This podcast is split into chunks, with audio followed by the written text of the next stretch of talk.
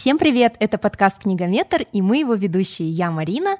И я Жанаргуль. Я напоминаю, что мы не специалисты и не критики, но мы читатели и сегодня и зрители. Мы ведем подкаст «Книгометр». Это подкаст о книгах и читателях в современном мире. А сегодняшний наш эпизод будет посвящен обсуждению новинки сериала, который основан на знаменитой книге антиутопии Олдеса Хаксли «О дивный новый мир». Я напоминаю, что вы можете слушать нас в Apple подкастах, Google подкастах, в CastBox, в Spotify за рубежом, а также в Яндекс Музыке. И сегодня мы не одни, к нам при, присоединился новый собеседник, это кинокритик Карим Кадырбаев. А, всем привет, привет, привет, Жаргуль, привет, Марина, спасибо, что пригласили.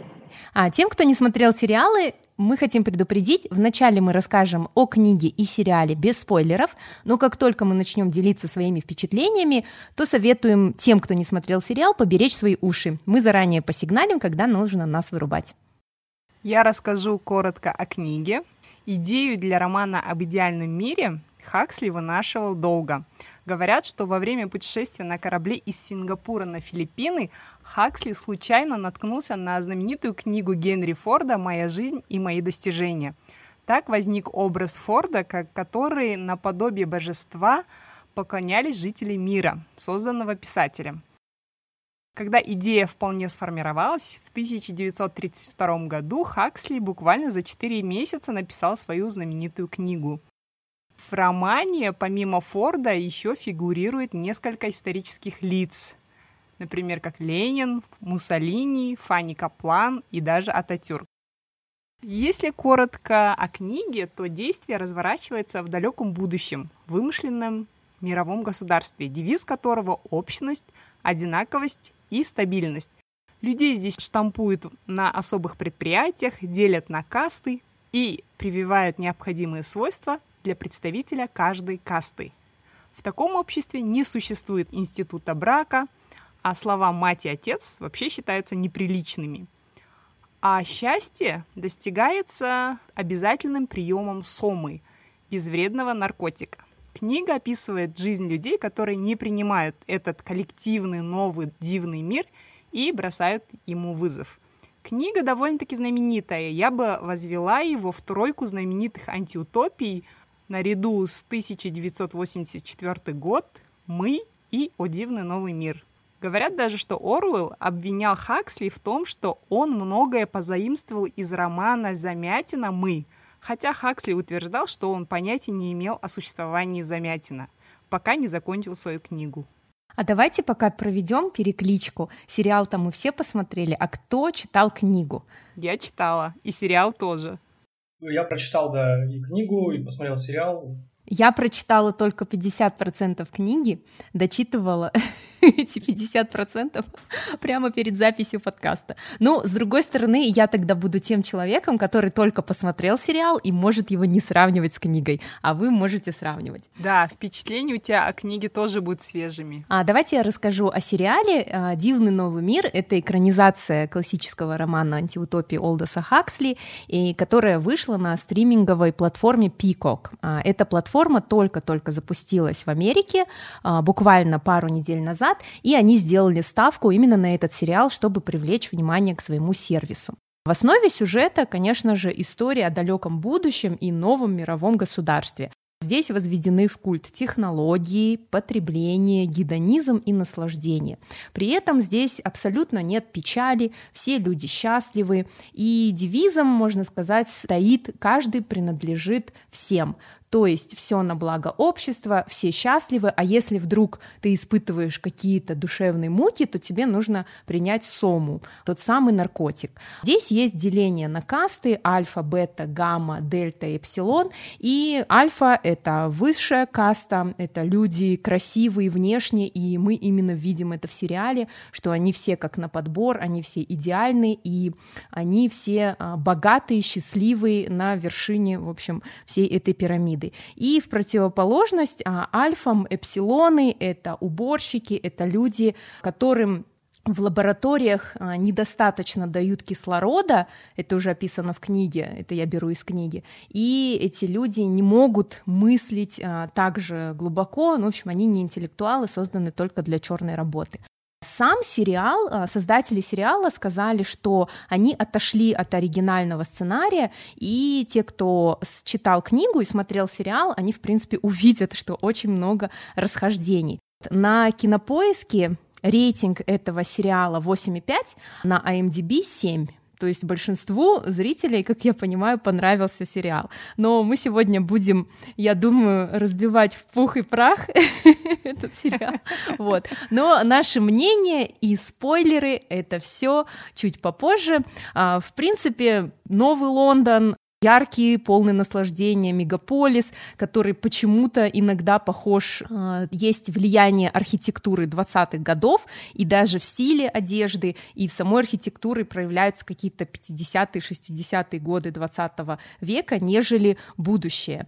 Здесь проводят вечеринки оргии, здесь у каждого есть свой вертолет. Есть работа, но в основном все заняты только просто туда-сюда ходить и, в общем, заниматься сексом друг с другом. Я прочитала несколько рецензий, и никто не в восторге, вот честно скажу.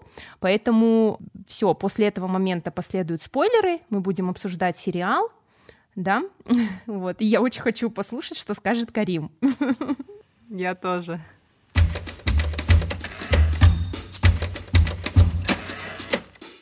А, собственно, я разделяю, честно говоря, мнение о том, что сериал крайне получился поверхностным и неудачным, да, еще этот задел на второй сезон, а, он прям явно вот выбивает вообще целостность как романа, вернее, обесценивает э, сам сериал как экранизацию, то есть это уже даже не экранизация в чистом виде, это что-то по мотивам, а, плюс э, куча всего нагромождено из других попыток сделать антиутопию из эквилибриума, из э, тех же там 1984, там из того же, там, например, Мира Дикого Запада сериала, вот, который выходил на HBO.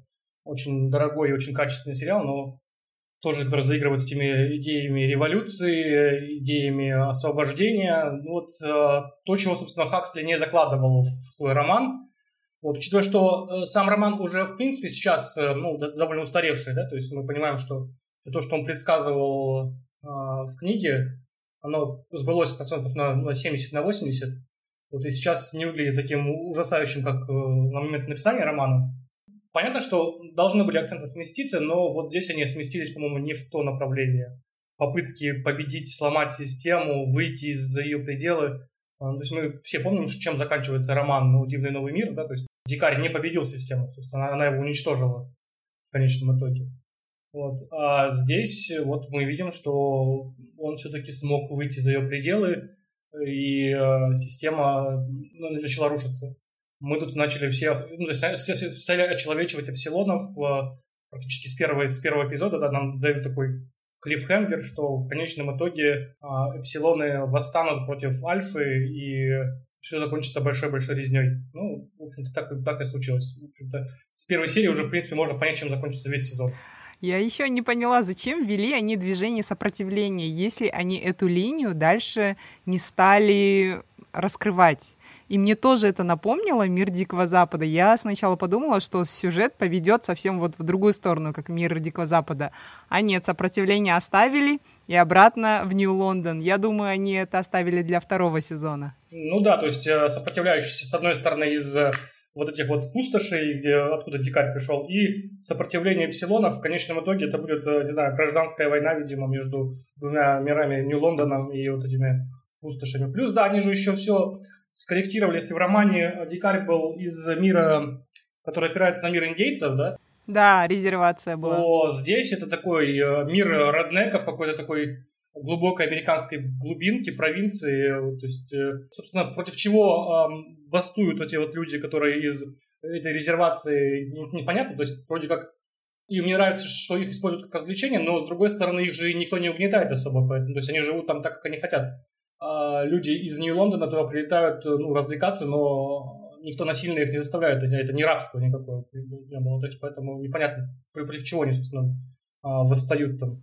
На самом деле, я так полагаю, что, скорее всего, а, это было сравнение ну, практически, наверное, как какой-то музей или зоопарк, ну, то, что имеем мы, э, вот, этот, вот эти дикие земли, и, скорее всего, э, им платили, то есть, э, по сути, вот этот люди из Нового Лондона, которые приезжали на, в дикие земли, они работодатели, а эти просто играют свою роль, и действительно вот эта линия не развита, когда началась стрельба, когда Бернард и Ленина поехали в дикие земли, и там все внезапно пошло не по сценарию, и мне показалось, что вот, э, вот эта вот точка, да, с которой все начнется. То есть сейчас начнется как раз-таки история, заварушка, и, конечно же, я почему-то думала, Бернард умрет, кого-то нужно принести в жертву, и думаю, что да, Ленина вернется, и ее линию тоже не до конца развили, потому что она вроде бы начала бунтовать, но и непонятны были даже ее мотивы, почему она злилась на свою подругу, да, потом ее схватили. Нет, с ее мотивами как раз-таки все очень понятно. То есть это такая крутая тема, ну, актуальная для нашего сегодняшнего мира эмансипации, да, то есть она очень сильно воюет за свое право распоряжаться там, своей сексуальностью, своим телом так, как, как она хочет, да. Вот, собственно, это вот ее главный посыл, да, то есть ничего плохого в этом нет, да, но, в общем-то, и ничего революционного в этом нет. То есть мы видим, что три персонажа, да, то есть Бернард, э, Ленина и Джон, да, они, никто из них не вызывает какого-то такого реального сопереживания. То есть ты смотришь, думаешь, ну, а за кого я должен здесь, собственно, переживать? За женщину, которая воюет за то, чтобы э, спать с кем хочет, ну, окей, и, кто ей мешает, да? Порядок, да, где она должна спать со всеми, да, она его вроде как преломила, да, ну окей, хорошо. Но, по-моему, это не, не, не сама цель вообще все, всего романа, да, и всей, а, всего сериала. То есть мы, мы же не говорим о том, что это кино или сериал про сексуальную революцию, да, которая выходит в итоге в какие-то пуританские э, рамки, да, то есть право на моногамию. То есть она, она его вроде как отстаивает, и вроде как они все вот за это право сражаются, но в конечном итоге э, вот эта сама центральная мысль, она уходит куда-то на второй план, потому что появляется вот этот бунт эпсилонов, которые вообще непонятно, чего хотят. Типа, мы, мы не хотим вот так, как, как сейчас есть, но как мы хотим, мы не знаем. Но мы хотим, чтобы у нас был лидер. Да, да, да. И он говорит, забудьте все, о чем я говорил. Они такие, но ты же сказал, и пошли убивать всех. Да, на самом деле, я даже вот читала в одной рецензии, где написали, что как такое ощущение, что Бернард Ленина, они второстепенные герои. Вот как только начинается сериал, нас вводят в курс, мы понимаем, что что-то случится, что придет спаситель. И вот он приходит, спаситель, нам сразу показывают Джона, и мы думаем, что он спаситель. Но чем он занимается после того, как он, после того, как умерла его мама, и он приезжает в этот новый мир, он, по сути, да, он немножко подепрессовал, но потом он начал играть по этим правилам, ему все понравилось, и он даже сам стал подыгрывать, да, вот эта трансляция, вот эта драка, и, в общем, мотивы всех героев мне не особо понятны, чего хотел Джон, что ему под конец, на самом деле он потом хотел просто быть с Лениной, и поэтому он обозлился на весь этот созданный мир, да, а вот, кстати, та сцена, где, где Эпсилон садится рядом с ним на лавочку, и все вокруг смотрят. Э, это не напоминает вам э, движение Розы Паркс? Прям такая, прям чистая аналогия. с Black Lives Matter. Вообще, э, мне показалось, что действительно, ну вот как э, мы говорили, да, то, что, конечно же, идеи, которые были озвучены в книге, они уже устарели. Книга была написана сколько? 90, почти 100 лет назад, и то будущее, которое писал Хаксли, оно реально наступило, то есть есть вот эта вот э, глобальная сеть, где как бы нам говорят, что за нами не следят, но за нами как бы следят, собирают данные, достаточно вспомнить скандал Cambridge Analytica с Facebook, то когда ты там гуглишь какую-то вещь, а потом тебе вылазит везде реклама, и когда ты мимо проходишь какого-то магазина, и потом эта реклама тебя преследует. То есть мы к этому уже привыкли, мы добровольно все дали на это разрешение. А вот эти трансляции — это все те же самые сторис и эфиры, которые мы смотрим. Когда слуга Джона транслировал, гамма Джона транслировал их драку, и шептал Бернарду, там же идет трансляция, на нас смотрят, давай, давай, покрасивше это сделаем, да, подеремся. Это же тоже вот э, зарабатывание этих да. самых лайков. И те аж оторвались от секса, от оргии. И реально как вот лежат люди в постели и смотрят, да, за жизнью других. И также а, именно в сериале мне показалось, что все альфа — это мужчины, а все бета — это женщины да, и получается там э, какой смысл, и даже это проявляется в том, как мальчик, маленький мальчик Альфа говорит Ленине, ты бета, уйди давай с этого места, то, что бета никогда не должна отказывать мужчинам, ну, то есть мужчина Альфа, альфа-самцы, а женщины созданы для их ублажения. И вот это то, о чем говорил Карим, когда Ленина боролась, да, mm-hmm. за, она и прямо говорит, мое тело, мое дело, да, вот это все феминистское движение. А сома — это антидепрессанты, алкоголь, вот, и про вот это прививание чувства превосходства э, и пренебрежение над другими, в принципе, это же все есть, ну, как бы оно все было.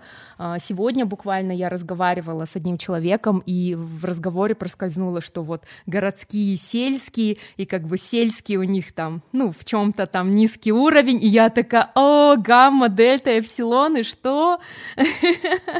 Вот, в общем, отсылок Погнали, погнали наших городских, да. Очень много отсылок, да. И знаете, что меня еще больше всего ну, напрягло? То есть, если уж сильно, да, они решили, что мы не будем настолько сильно опираться на источник, да, то, наверное, нужно было имена персонажей тоже поменять, да, то есть, понимаю, что, да, то есть, в книге, да, много раз упоминалось имя Форда, то есть, э, Генри Форда, как э, божества, да, там, то, ну, учитывая, что прошло с тех пор 90 лет, мы живем в, в век интернета, да, то есть, Здесь бы мог быть там на его месте какой-нибудь, э, не знаю, Стив Джобс, да, в виде божества такого же, которого много раз, э, или там Цукерберг, или, не знаю, Илон Маск, э, Брэнсон, кто угодно. То есть, ну, вокруг Джобса действительно же религиозное какое-то благоговение возникает. То здесь бы, да, то есть можно было бы поменять и актуализировать больше для современного зрителя, который больше понимает, почему, да, то есть имя Джобса, оно вот, можно его сравнить с именем Форда как с божеством.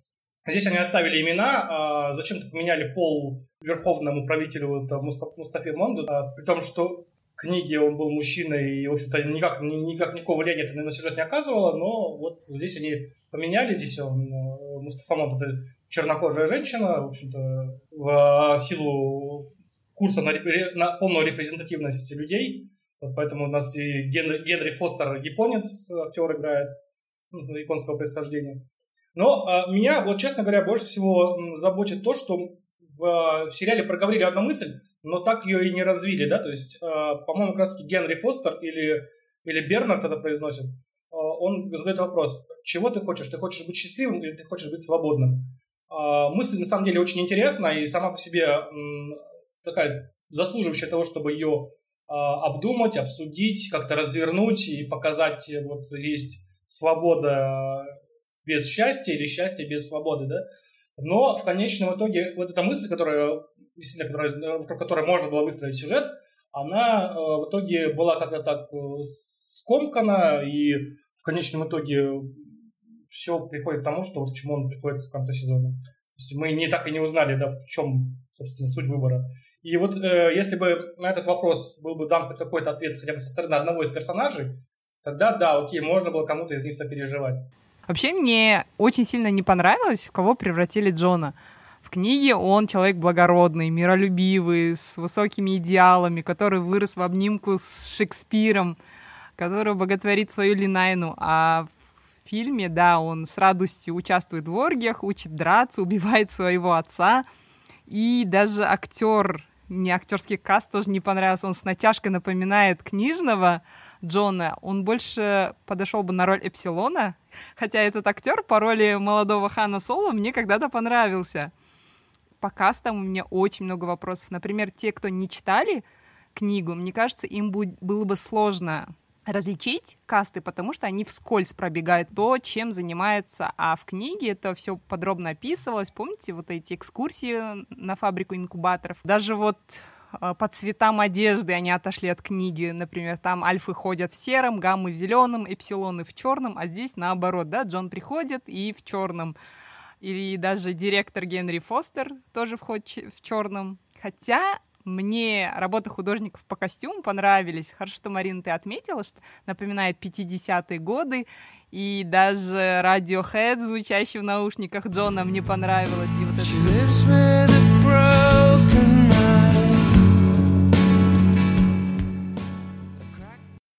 тотальный хай-тек в интерьерах, минимализм в одежде, прическах. Это было отлично подобрано.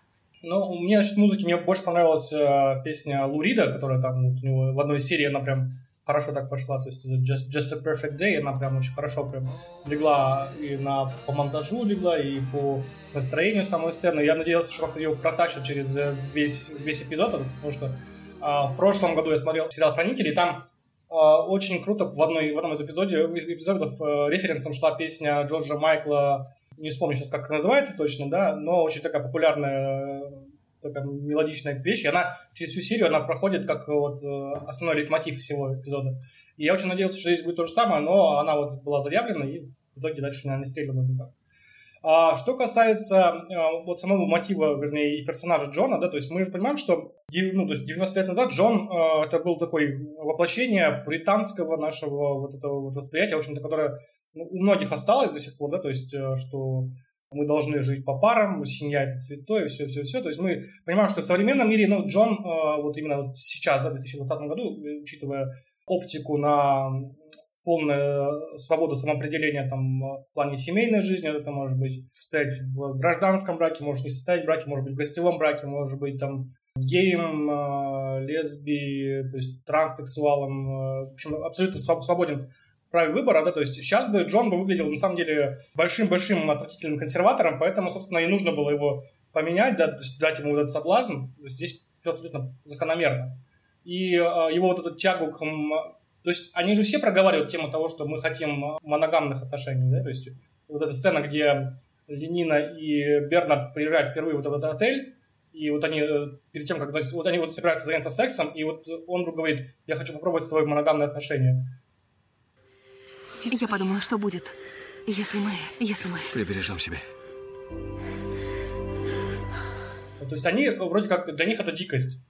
И мы понимаем, что какой-то мере, да, то есть нам говорят о том, что вот, типа, вернуться вот к консервативному э, значению семьи, да, в котором мы привыкли, да, вот, э, в силу там, ну, своих традиций, да, типа, сейчас это круто, то есть сейчас мы меняем оптику на вот э, более традиционные ценности вот честно говоря, вот мотив Джона в книге мне он больше, ну, он мне меньше нравился, чем вот здесь. Здесь все-таки э, Джон подвергается соблазну, и это какую-то арку персонажа все равно выстраивает. А там он прям вот очень такой жестко идущий вот э, против убежденный нонконформист, который вот как он воспитан, он так и остается. Но зато здесь невозможно Джона противопоставлять хоть кому-либо. То есть он ничем не отличается, кроме как приходит к эпсилонам и что-то там говорит. Да, вот.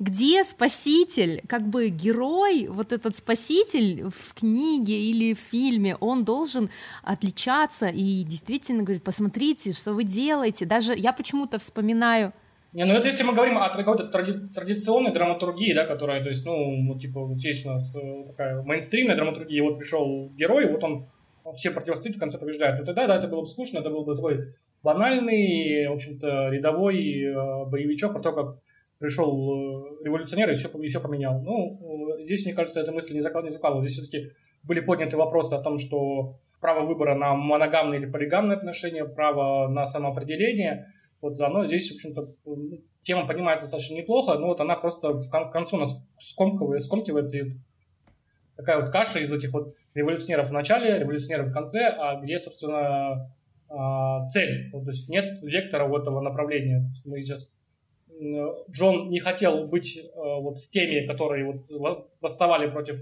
Нью-Лондонцев в самом начале, да, но почему-то он хотел, вдруг проник в эту систему и решил возглавить вот это, даже не, даже не, возглавить, а просто подтолкнуть к этой революции.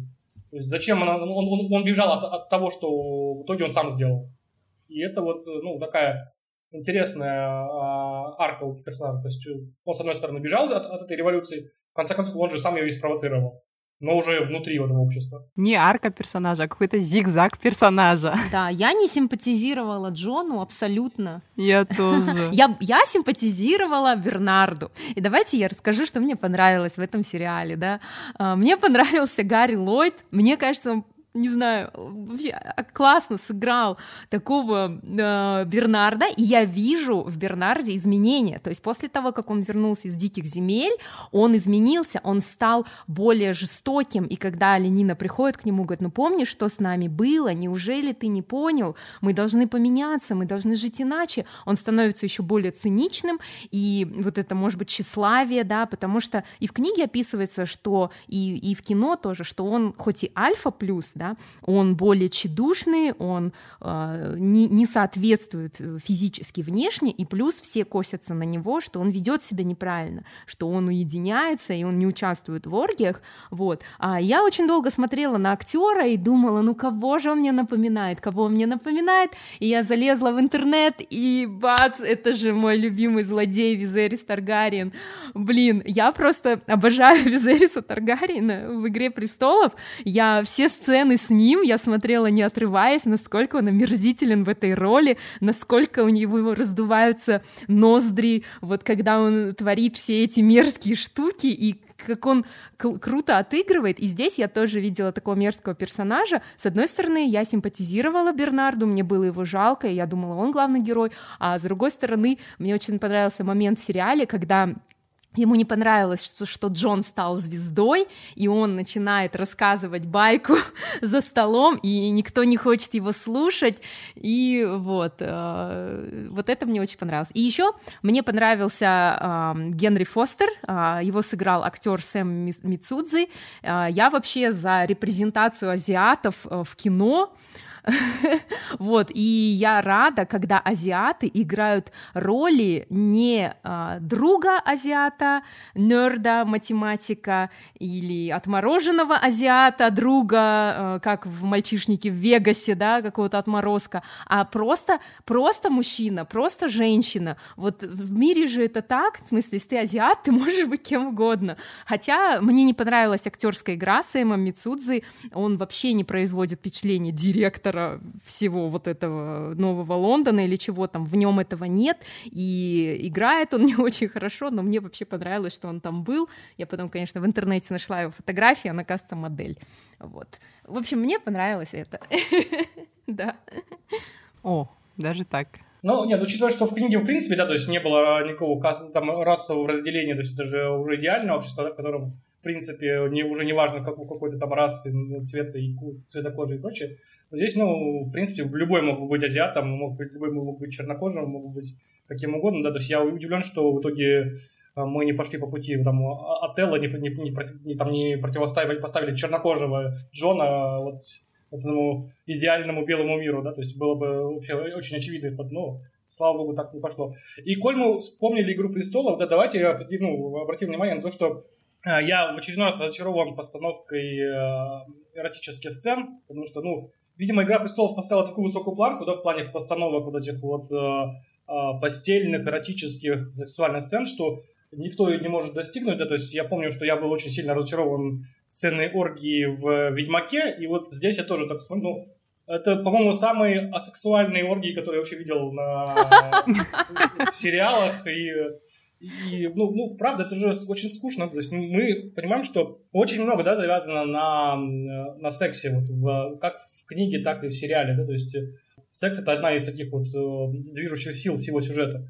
Вот. Но почему это так э, убого и куца показано? То есть вот мне кажется, что вот движение Мету это вот одно из его пагубных последствий, это то, что мы лишились интересных э, сексуальных сцен. Сегодня я прочитал, прочитал новость о том, что на съемках сериала, по-моему, «Красивые и злые» называется, впервые были, были использованы манекены вместо живых людей, и я прям вот не знаю, к чему в итоге это придет, ну, то есть э, мы лишаемся большого пласта эротики, э, который вот вроде вот только-только начал зарождаться благодаря «Игре престолов». Это очень грустно. Хотя все участники оргии красивые люди были. Да, но настолько реально сексуально. Люди красивые, но мы же понимаем, что да, что секс это не только красота, это еще и определенная рода хореография, определенного рода постановка сцен. В чем заключается сексуальность во внешности или все-таки в темпераменте, в там, поведении и прочем, прочем. Вот, а здесь это все очень асексуально выглядит. То есть ты смотришь, вот, э, что они едят, что они сексом занимаются, все вот, одинаково. Очень скучный секс, очень скучный. Я вообще перемотала сцену, где вот первый, первый половой акт э, Ленины и Джона мне было неинтересно уже к тому моменту. Но вообще, я когда э, и начала читать книгу и смотрела все эти сцены, я, знаете, о чем думала? Что, боже, когда мы представляем будущее, мы думаем, что мы, наверное, полетим на Марс, а, наверное, мы сможем, а, не знаю, перемещаться в пространстве, а в итоге что завоевали люди? Спать с кем хочешь, когда хочешь. Типа, вот она, венец, вот, вот, творение человеческого. Ок? Марина, у тебя вот объективно, что тебе делать на Марсе сейчас? Я хочу на Марс. Я реально хочу. Я хочу дожить до того момента, когда человек полетит на Марс. Там ничего нету. Почитай, пожалуйста, Брэдбери, прочитай Филиппа Дика, да, и там очень э, все они а, в один голос говорят, что Нехрен нам там делать, это очень опасно. Ну, Хокинг, Хокинг перед смертью тоже вроде бы сказал, что человечество не полетит на Марс. Человек не полетит на Марс. Я такая, окей, Стивен Хокинг. Тем не менее, китайцы марс, марсоход запустили вот буквально недавно, так что кто знает. Прилетим на Марс, там китайцы. И коронавирус.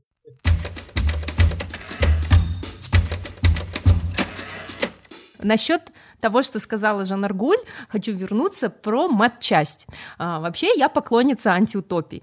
А, Жан Аргуль поклонница а, научной фантастики. Мы обе поклонницы Яна Далт. То есть я, честно говоря, я обожаю придуманные миры, я обожаю дистопии, я обожаю вот эти миры, и для меня очень важно, чтобы все там было продумано очень качественно. То есть мир, который создает режиссер, э, писатель, это очень важно, потому что если ты создаешь мир где-то в 2050 году, а там люди посылают факс, ну как-то это не очень правдоподобно. И поэтому, да, в сериале, э, во-первых, не показали касты, потому что в самом начале, когда мы читаем книгу, я говорю только о начале книги, да, а, мне, мне понравилось вот то, как рассказывают, как создаются эти эмбрионы, я прямо увлеклась, думаю, надо же, насколько это продумано, да, какие касты, тесты, там, как они пойдут. Потом даже вот этот процесс, ужасающий процесс воспитания детей, который показан в книге, да, он, конечно, шокирует. Его не показали в сериале, потому что, я думаю, было бы очень много обвинений, ну, где дети предаются сексуальным ласкам, как бы такое никто сейчас не покажет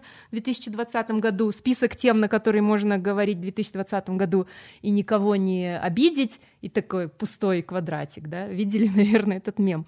Вот, а, поэтому, да, касты не показаны, связаны, мы не знаем какое а, особое деление между гаммами и дельтами, да, и эпсилонами, и плюс а, люди не выглядят вообще счастливыми, они все такие пластиковые, и все их ссоры какие-то, и их удовольствия, они не выглядят счастливыми. А, я прочитала, что режиссер первых двух эпизодов а, сериала Оуэн Харрис работал над «Черным зеркалом», а именно над эпизодом Сан Джунипера. Сан Джунипера — это мой самый любимый эпизод в «Черном зеркале». Мой тоже.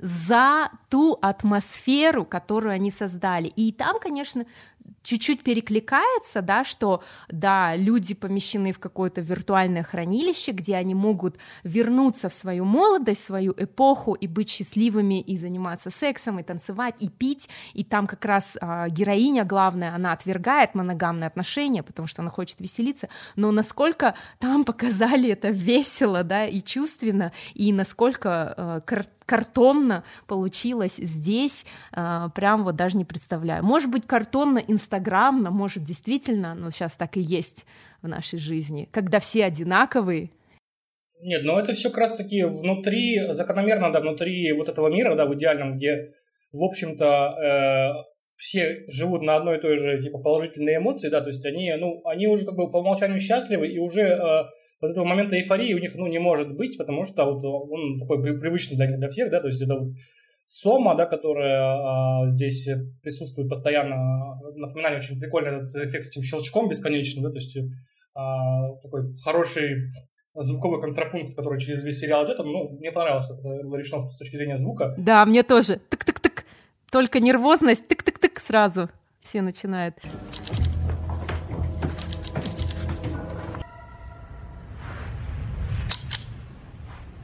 И да, ну базовая эмоция у них счастье, да, то есть, ну, то есть они уже как бы по умолчанию даже не то, что счастливы, то есть если а, мы говорим там о каком-то наркотическом опьянении, да, то есть оно у них уже не в той стадии, когда ты испытываешь эйфорию. То есть она уже перешла в ту стадию, когда это зависимость, когда ты просто находишься в этом постоянном состоянии спокойствия. Э, и здесь, да, то есть, ну, то, что они без, не эмоциональны, это, собственно, абсолютно закономерно было. Потом э, мы же понимаем, что это уже история не про наркозависимость. То есть, если в книге очень активно продвигалась мысль о том, что все эти люди живут до 60 лет, потом умирают спокойно себе, вот, то здесь нам эту вот момент этой смерти, да, то есть э, четко обозначенного срока жизни каждого жителя Нью-Лондона, он, он здесь опущен полностью, то есть его убили, да, и убрали. И мы помним то, что э, мать Джона, да, она умирала э, как раз-таки от зависимости, да, то есть вот э, то, что... И она была изгоем в этом обществе, потому что она позволила себе постареть, вот именно не, не так, как они, да, то есть они там до 60 лет остаются более-менее молодыми, и потом просто умирают от того, что ну, перенасыщен организм этой сомы. То здесь, да, она, ну, в принципе, выглядит ни, ни, ничуть не хуже, чем э, все остальные, да, Дэми Мур играет э, эту роль. Не, неожиданное возвращение Дэми Мура из небытия, да, вот, и как раз-таки вот там единственный момент, когда там, правда, э, у Ленина начинается там, ну, реальный какой-то момент, что она прям счастлива, это когда она вдруг э, ощущает невесомость в этом самолете, когда они летят в эту резервацию. Помните этот эпизод? То есть, э, то есть не, не от наркотиков, а от каких-то таких вот, ну, непривычных вещей, да, то есть и вот здесь, да, ее показывают, что она, показывает, что она абсолютно счастлива в этот момент. То есть э, под воздействием абсолютно простых э, человеческих каких-то эмоций. Но в целом, не знаю, ну, мне кажется, закономерно, что они, что они все ходят с такими угрюмыми, печальными, не печальными, а такими безразличными лицами. Как вам линия с э, девушкой в сером парике, которая создавала ощущалки. Вильгельмина? Да. Ну, вообще, любопытная линия, на самом деле, да, то есть э, это такой же креативный класс, типа, который создает, и там еще был этот парень-режиссер, который создавал эти э, фильмы вот эти с участием там Джона. В общем-то, интересный сам по себе э, персонаж, да, но он, мне кажется, сильно отвлекал от основного действия, и сама линия была не завершена, то есть он она такая вроде еще что-то понимает, что-то распутывает, но в конечном итоге ни к чему конкретным она не приходит. Мне кажется, Вильгельмину э, отождествляли с другом, помните, который был поэтом, то ли писателем в книге. Я вот сейчас не могу вспомнить. Да, которого в, в книге был, да, но да, в книге он был, здесь его просто выбросили. Который в конце концов э, встал на сторону Джона в конце книги, но вот, а здесь его просто убрали. Вот, абсолютно, мне кажется, лишний. И, э, кстати говоря, по поводу этого персонажа, которого выкинули из сериала, но который был достаточно важным персонажем в книге, вот, я не понимаю, зачем это было сделано, но э, то есть он же был, в принципе, альтернативный э, по отношению ко всем персонажам, да? То есть он был вроде как в системе, но в то же время он пошел против нее, и он в конечном итоге, в отличие от Бернарда, он встал на сторону Джона и э, поддержал его в какой-то момент, и с достоинством принял свою, свою эту ссылку с этого прекрасного мира. В книге же очень э, четко было обозначено то, что самые лучшие люди в конечном итоге должны уйти из длинного нового мира. То есть те, которые способны на, мыс на, на мысль, да, которые способны на то, чтобы критически относиться к, ко всему окружающему. Мустафа Монд это проговаривает, то, что вы не понимаете, что ваша ссылка это наоборот это счастье, потому что здесь они слишком сильно все э, нагрузили, нагромоздили, они попытались э, сделать несколько, несколько линий, поэтому вот вся вот эта вот линия с умершими или как они там пребывающими в коме людей, э, людьми, это их тоже не было. Вот, поэтому мы не, то есть это мысль, которая была заложена Хаксли в, в книге о том, что люди, которые способны к критическому мышлению, они должны быть изгнаны из общества, чтобы создавать э, что-то другое. Вот здесь ее нет, то есть мы же понимаем, что вот даже эти имена, да, там, они это всегда про изгнанников, да, то есть там, Ленин, это там Ленин, который тоже был в ссылке, да, то есть и, и все они должны быть в конечном итоге высланы. Но здесь мы этого не наблюдаем, здесь они, никто их, их не, не изгоняет ниоткуда, они почему-то друг друга убивают очень активно, потому что убийство как бы это вообще из ряда довольно уходящее событие в Нью-Лондоне должно было быть. А здесь прямо это кровавое побоище какое-то, и это очень странно, что к этому так спокойно относятся. Говорят, что Ридли Скотт где-то лет 10 назад тоже хотел взяться за экранизацию «О дивного мира», но перечитал книгу и сказал, пусть она останется лучше книгой. Ну, это разумно, мне кажется. Вот мне кажется, что э, «Дивный новый мир», она, во-первых, э, и актуальность свою потеряла, и она, в принципе, не экранизируема как произведение. То есть, если ее... Она как книга, она смотрится гораздо лучше, чем как кино, потому что она не, не кинематографична. Она больше философская такая вещь, нежели э, повествовательная, то есть какая-то сюжетная. А вот э, Ридли Скотт же смог достойно экранизировать Филиппа Дика «Мечтает ли андроиды об электроовцах» в «Бегущей по лезвию». Мне очень понравилось. Это же тоже же другое кино, то есть это не совсем то, что было дико. Ну да, но основной посыл остался в «Бегущей по лезвию». Ну да, я не спорю, да, то есть, но это все-таки собственное видение на а, этот мир. И потом, да, я думаю о том, что сейчас уже кино уже так создало достаточно большое количество интересных э, и утопий, и антиутопий, да, то есть, ну, я считаю, что последняя прям действительно крутая антиутопия, это был э, Йоргас Лантимос, это Лобстер, то есть мы тема моногамных отношений, да, становится во главу всего вот, абсолютно гениальное кино, мне кажется, то есть и с точки зрения самого мира, да, который, как раз о чем говорила Марина, то, что он продуман от начала до конца, да, и объясняется очень много и поведенчески, и все персонажи, они живут вот внутри этого, вот этого мира, созданного Лантимусом. Плюс э, совершенно блистательный финал, да, вот с этим моментом, когда он уходит, и непонятно, что в итоге, да, то есть мы понимаем, что вот человеческое малодушие, оно, ну, все равно оно непреодолимо, и оно существует, и всегда, да, оно всегда сыграет с тобой вот, вот, каким-то благородным мне казался поначалу. Поэтому э, я не вижу смысла в экранизациях уже ни Хаксли, ни Орвелла, ни э, Замятина. То есть я бы еще посмотрел бы на Скотный двор, да, вот, может быть, э, ну, в виде какой-то анимации, наверное, да. Желательно Уэса Андерсон. Я бы хотела бы увидеть, как он это сделает. Ну, возможно, да. Но я слышал, что э, за, за Скотный двор вроде как хотел взяться этот э, Энди Серкис, который играл Голому. То есть, э, а он еще снимает, что ли? Я думал, он только актер. Нет, он снимал вот Маугли, то есть в них вышла книга джунглей, вышла, вышел Маугли на Netflix, то есть вот э, они одновременно практически снимались, и вот э, и он, ну, Маугли, он такой достаточно, ну, в отличие от диснеевского фильма, он достаточно такой суровый. От него, его снимал сначала, снимал то, то ли Warner Bros., то еще кто-то, а когда вышла книга джунглей, они поняли, что нет смысла еще раз выпускать в широкий прокат, они его просто перепродали на Netflix. Да, я тоже думаю, что культовые произведения, уже которые прошли сквозь десятилетия, ну, не нужно экранизировать. Может быть, мне приелись сериалы, фильмы антиутопии, но я не буду больше заниматься таким зрительным мазохизмом. Я еле досмотрела этот сериал. Э, когда я показала кусочек этого сериала сторис, мне написала знакомая в директ, и она сказала, я после первой серии выключила, мне хватает антиутопии сейчас в нашем мире. То есть 2020 год — это та антиутопия, которую никто не мог предсказать. Да? Все, что происходит с нами сейчас. Э, я еще думаю, нужен писатель, который написал бы, например, в антиутопиях везде люди борются за выживание, а нету антиутопии, когда все это происходит, но люди не признают этого. Они говорят, ничего не происходит, давайте дальше гулять. Вот как раз-таки... Э, еще не было такого произведения. Это же происходит, идет зомби-апокалипсис, и есть какой, какие, какая-то группа, да вы что, все нормально, и они, в общем, их зомби в этот момент сжирают, их сжирают зомби слову об этом, то есть а, режиссер казахстанский Адильхан Игржанов где-то лет ну, 4-5 назад он снял фильм «Чума в ауле Каратас», и э, на самом деле кино казалось во многом пророческое. Это э, история про то, как в ауле люди умирают от неизвестной формы гриппа.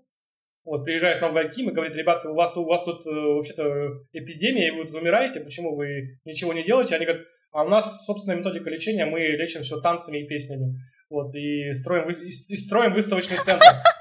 Надо посмотреть. Это про нас, это про Казахстан. Фильм есть на, на, на, на Ютубе, да, и вот, то есть Адильхан очень чудовищно, там, до, до мельчайших подробностей, он предсказал все то, что происходит сейчас, в общем. Посмотрите, он «Чума, Вовли, Каратас», он есть на Ютубе, сейчас э, выложен вполне себе легально правообладателем, поэтому... Причем, что, потому что это кино а, малобюджетное, по-моему, снимали вот за, за 10 тысяч долларов, там они сняли полностью на территории Казахфильма, все действие, то есть весь фильм, он разворачивается ночью, то есть это там это вселенная, где никогда не, нет, не восходит солнце, вот, и много там отсылок к античности, много отсылок к, к Тарковскому, к мифам всяким, то есть это очень глубокое и очень умное кино. Вот сейчас, кстати, он снял фильм, который называется «Коллективный иммунитет», как раз, опять же, про нынешнюю эпидемию, в которой коронавирус существует, и э, тоже все разворачивается на территории аула Каратас, но уже по-другому на, на, взгляд на, на, на эту ситуацию.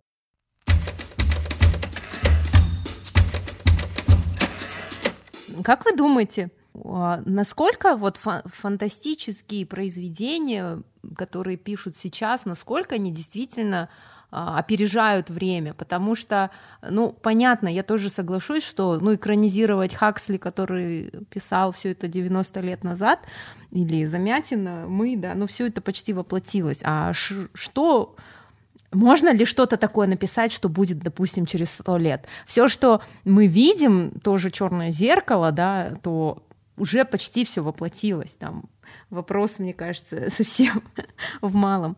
Я думаю, у нас будет что-то наподобие Мэд Макса. Я не знаю, мне так кажется, что борьба за бензин, за воду, вообще выживание, футуристические автомобили, наша степь. Нет, во-первых, ну, как бы Мэд Макса уже не будет, потому что потихонечку удешевляется производство этих э, электромобилей. Там, сейчас я, я уже смотрел новости о том, что они хотят что-то делать на солнечных батареях, то есть от солнечной энергии, от ветряной энергии, поэтому э, от нефтяного мира мы потихонечку уже уходим, и я думаю, что не, ну, не на нашем веку, но уже лет через сто, наверное, мы уже и забудем о том, что нефть когда-то имела значение. И я не думаю о том, что э, фантастики и там антиутопии, да, есть какая-то задача что-то предсказывать, да, то есть это скорее задача предостеречь от того, что происходит сейчас, сегодня, да, то есть это же все равно рефлексия на тему современного мира, да, то есть то, что, к чему мы катимся в итоге. Фантастика, не, ну, у нее нет э, такой э, функции, как что-то предсказывать, но у нее есть функция что-то уберечь тебя от ошибок вот, э, на данный момент времени.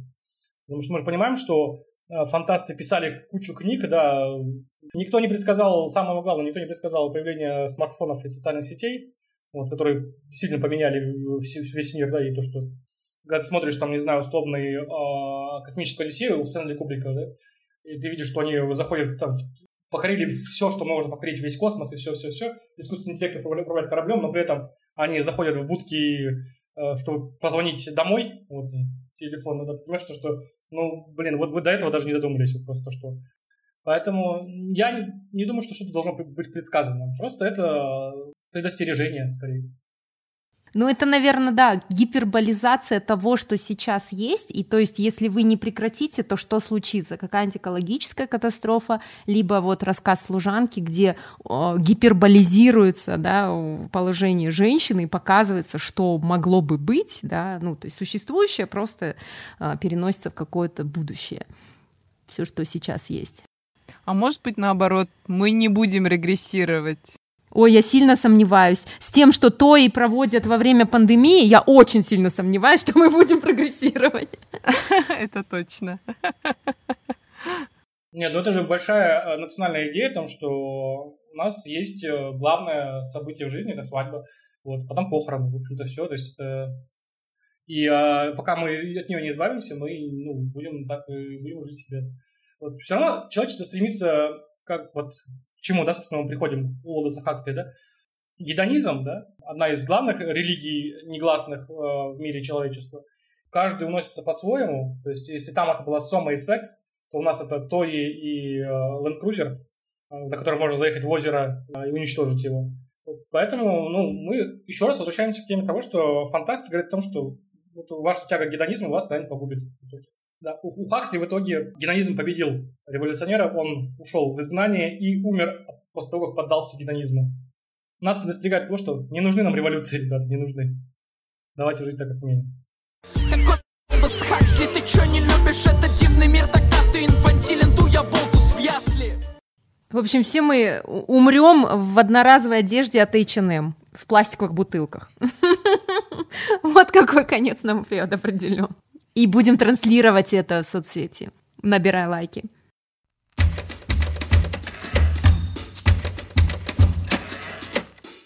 Ну что ж, давайте тогда подводить итог. Да, э, вообще я бы не рекомендовала сериал смотреть никому, честно скажу. И мне очень жаль людей, которые начнут его смотреть. Э, после того, как я выложила в сторис, мне начали писать, о, что за сериал, интересно посмотреть. Я пишу «Total waste of my time», даже не тратьте время. Ну вот честно, я, я вот чисто вот из, из-за того, что мы пишем подкаст, я поэтому его досмотрела. вот, я бы посмотрела лучше Netflix, старый добрый, добрый Netflix, как я люблю, наркокартели, убийства, да, и все остальное, что-то живенькое.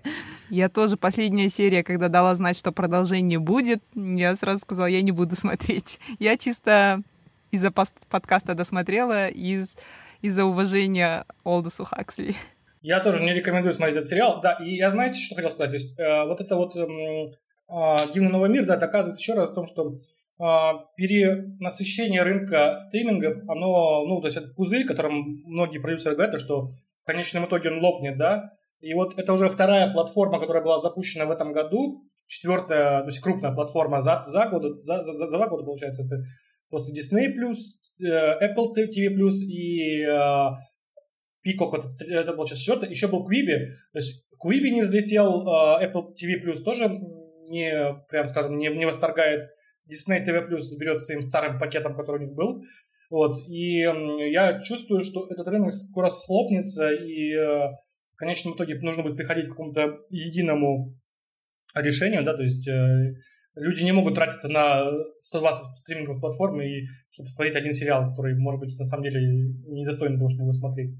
Поэтому, ну, а нас еще впереди ждет в следующем году HBO Max э, от HBO, да, соответственно, где они соберут все, что у них было.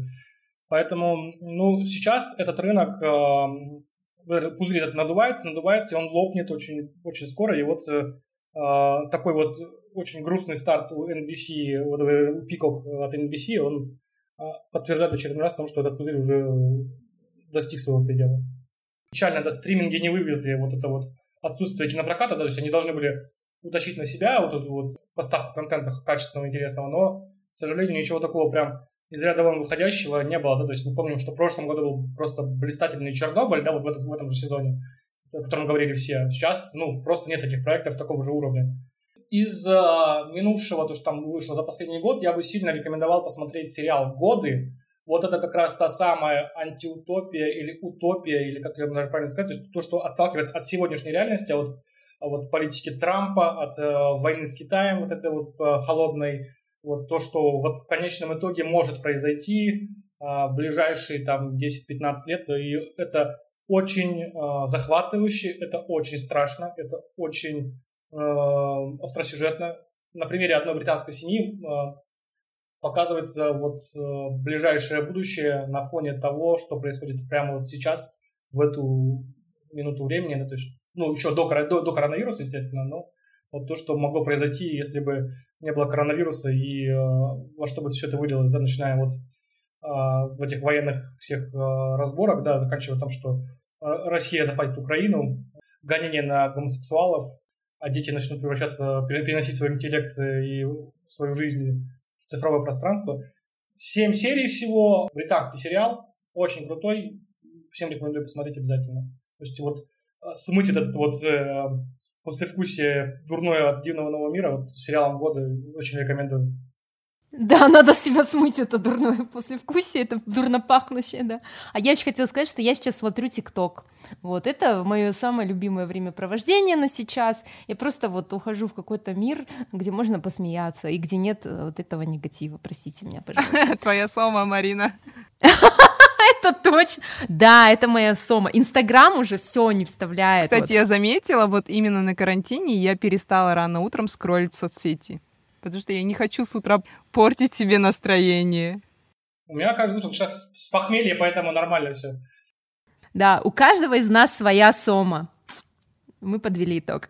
Моя сома — это книги, видимо. Ой, это самая полезная сома. Ты молодец, Жанна Иргуль, что я могу сказать? Идеальный человек этого мира.